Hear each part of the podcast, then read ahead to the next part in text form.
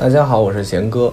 呃，今天呢是咱们大年初三，其实相信过了初一和初二啊，咱们已经把过年的基本最热闹的几天过完了。那今天呢，其实对于很多人来说，除了串门走亲访友之外，很多人都想休息一会儿。那休息一会儿的同时呢，今天继续为大家带来的是跟秦博士讲美国安全相关的这么一个系列。啊，因为上次和大家分享了上一集之后，啊，大家都会都很期待啊，能不能有接下来的续集？那于是我这边又给大家算是新年加班吧，给大家出了一期关于这个的续集，啊，就是讲一个其他安全的系列的。那我们接接着听秦博士给大家介绍一下关于这方面的知识吧。大家好，我是 Terry，今天我给大家讲一下这个在美国生活的交通与住房安全。这个首先我们说一下这个交通安全，交通安全对于留学生来说还是非常重要的。之前去年在西北大学有一个大一的女中国留学生，她在这个学校旁边的路上骑自行车，然后跟那个。街上的一辆大卡车相撞，然后不治身亡。这个事情非常让人震惊，就是因为它是完全是一场交通事故的意外。然后在美国，这种事故还是很少见的。因为关于自行车和这个机动车行驶权的这个问题，美国的交通法律是非常呃明确的。这个事情相当于学校也有一点责任，因为那条路它没有单车道，就只有机动车道。然后在这种路上，美国交通法规里面规定的是，这个自行车享有与机动车同样的行车权，也就是说，自行车在路上走，你那个机动车你只能够在自行车后面跟着，你不能够超车。如果是只有一条道的话，在这种情况下，它就属于一辆机机动车。这个西北大学这个事呢，当时我们也是到西北去玩的时候，也是看了那条路，那个路非常的窄，然后它没有自行车道，所以这种情况下。按理来说，就是机动车应该让这个自行车走前面，甚至在街上玩滑板，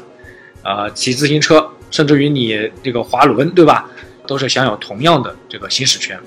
相当于你在路上走，如果走得很慢，你后面的机动车都要等你，你他们不能超过你。如果是一条道的话，这是美国对于这个非机动车一个非常重要的规规矩。但是西北大学这个事呢，我也不知道，当时因为我们都不在嘛，所以是。就是不知道是怎么就发生了这个意外，他是被卷到了这个水泥车底，然后身上受到了重伤，所以这个事情还是挺不幸的。但是这个也是告诉我们，在美国留学啊，这个交通安全也是一定要注意。这边我简单的说一下这边的交通法规啊，这边跟中国那边有一个不一样的，就是它有一个 stop sign 的标志，就是大家可以看到这个 stop sign 一个红色的里面一个 stop 的，这个是所有的能动的物体。路上能动的物体都要遵守这个 stop sign，就是机动车、自行车、滑板，你人走路，这个就是说明什么呢？你到了这个标志前，你要停住，停三秒，然后看周围是否安全，然后你再过这个路口。如果你没有停的话，周围如果有警车巡逻，马上就会闪灯对你进行罚款。你没有在 stop sign 这里停。另外就是不要随意横穿马路，在美国这边横穿马路是违反了交通法规，然后这边的车不会为你停下来。你如果在横穿马路的话，就是在这个 stop sign 这里啊。这个 stop sign 还有另外一个规则，就是谁先到这个 stop sign，谁先停下来，谁可以先走。如果你是行人到了 stop sign，先到这里，然后机动车要等你，你要过去。但是机动车到这里的话，行人你要等机动车。不过这边美国人素质比较高，你见到行人他们都会让，因为他们的确知道这个行人还是比不过这个机动车。另一个交通法规非常特别的就是。一旦有警铃响起，所有的能动的物体都要停下来，就是真的是能动的物体，机动车、人都要停下来。什么叫警铃响起呢？就比如说，呃，消防车的警铃、救护车的警铃、警车的警铃，甚至于你在这这一边直行线往往前面走，然后对面的开过来的一辆救护车响警铃，你这一条道上的车都要靠边停停下来，让这个。呃，救护车或者是救火呃救火车，它有那个自己的选择，选择走哪条道，它能够选走任何路，只要是能走的路，它都随便可以走。这就是美国这边普遍的一个规矩。当时我第一次见到的时候，我真的非常震惊，就是远远的听到这个救护车呼啦呼啦呼啦过来，然后马路上所有的车全部靠边停了下来，给这个救护车让道，真的是很壮观的。然后如果警车警铃响起的话，你就恰好在警车的前面，那么意味着你被 pull over 了。pull over 的意思就是要你靠边停车，一般来说是你违反了某一个规则，或者是哪个地方做的不好，然后他要提醒你。Pull over 就是我这个图片这里看到的啊，就是你你靠边停车，然后警车停在你后面，然后警察警察走过来，要你摇下窗户。这个时候一般他的手都是按在枪上的，就是他这个手。按在自己裤子的枪上，因为你的这个时候，你司机如果有任何一点轻举妄动，他可以随时拔枪开枪。什么轻举妄动呢？比如说你一般正确的做法，先说正确的做法，就是你双手放在方向盘上这样子，然后看向那个警官，然后问他有什么事情。如果这个时候你的双手没有放在方向盘上，他会他会拿一个灯照着你，看你的手在哪里。你的手如果是放在衣服里面。开始衣服里面去伸东西，或者是放那个这个副驾驶上的这个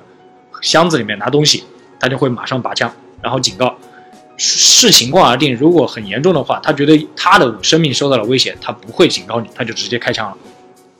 这样的枪击视视频在网上有很多，就是美国警察发现你这个轻举妄动，你的司机，然后貌似是需要拿枪的动作，他直接开枪，然后误杀了司机的人，这种视频非常多。如果乘客发现你射杀了司机，你觉得不满，去告这个警察，那警察局还会说他是遵守了这个警察规章，就是他觉得他的生命有危险了，然后执法记录仪也拍下来了，你的确是有一些违法的举动，那我们开枪是合理的，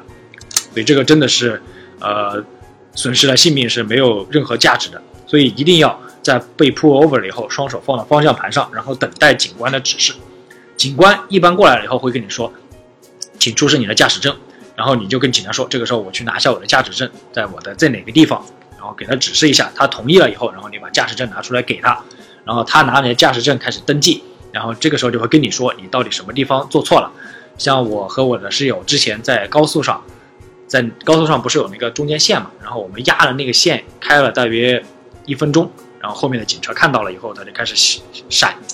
闪那个灯，那个灯是真的非常的闪，就是你。红色和蓝色的灯，就是你整个视野之内全部是那个灯在闪，然后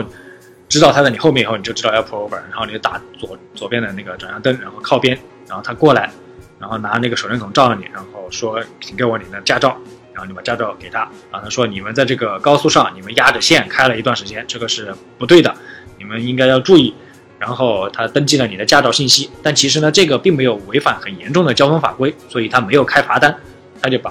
这个驾照还给了你，然后提醒了你，然后他就继续走回他的警车，然后开走了。然后这个时候你就可以走了。这就是一次 pull over 经历。一定要注意，在这边不要随意超速。什么叫不要随意超速呢？就是比如说限速，它这个路边有限速的标志啊，限速三十，你说我开到六十应该可以对吧？这算超速百分之两百，那么罚款会有多少呢？有一千五百刀。警察发现你把你 pull over 了。给你开了罚单以后，他会跟你说你要去上庭，就是去法院，去法庭接受法法法官的这个庭审。这个时候开开庭的时候，你是一定要去的。然后你可以请一个律师，那请律师呢也是比较贵的，律师这边都一百到两百美元的服务费。请了律师，然后你陈述说啊，我这个给自己开脱一下理由，他们然后律师帮你这个辩论辩论，然后基本上这个一千五百美元的这个罚款呢，可以降到几十几百美元。这个一千五百美元一般是最严重的这个超速罚款。如果你是在警察开了车，在你后边已经响了警铃，然后你还没有靠边停车，那这个情节就非常的严重，属于这个属于什么我也不知道啊。但这个甚至可能警察会出动直升机来逮捕你。这个时候那就，如果他们开枪，那都是属于合法的，就是对着你行驶中的车开枪，都属于这个合法的这个情况。而且这个最惨的就是，如果他在行驶中开枪击中了你的乘客，你的乘客被击伤了，那他们也不用负责，因为是属于你的责任。所以这个还是要注意这边的交通法规。另外一个就是公共交通安全。美国这个发达国家公共交通系统呢还是比较完备的，在这个大城市里面啊，地铁啊、轻轨啊、大巴呀，然后计程车啊、这个 Uber 啊都有。给大家介绍一下一个非常有名的大巴公司，就叫 Greyhound，是灰狗巴士，它是全美任何地方它都能到，每个小城镇它都有这个大巴站。然后在不同的州也有自己的大巴公司。如果从国内飞过来到机场，然后到学校还有一段距离，你可以选择选择乘大巴。大 Uber 的话实在是太贵了，大巴比较便宜，然后大巴也比较安全，毕竟是一辆很大的车嘛，对吧？另外一个事情就是公共交通安全要注意的就是，很多城市的地铁和轻轨还有公交是二十四小时运营的，它有很好的环境，所以也是流浪汉喜欢去的地方。为什么呢？因为美国这边冬天很长，冬天也很冷，它很多公交站台、公共交通系统啊都有很好的这个供暖设施，所以他们喜欢在那里过夜。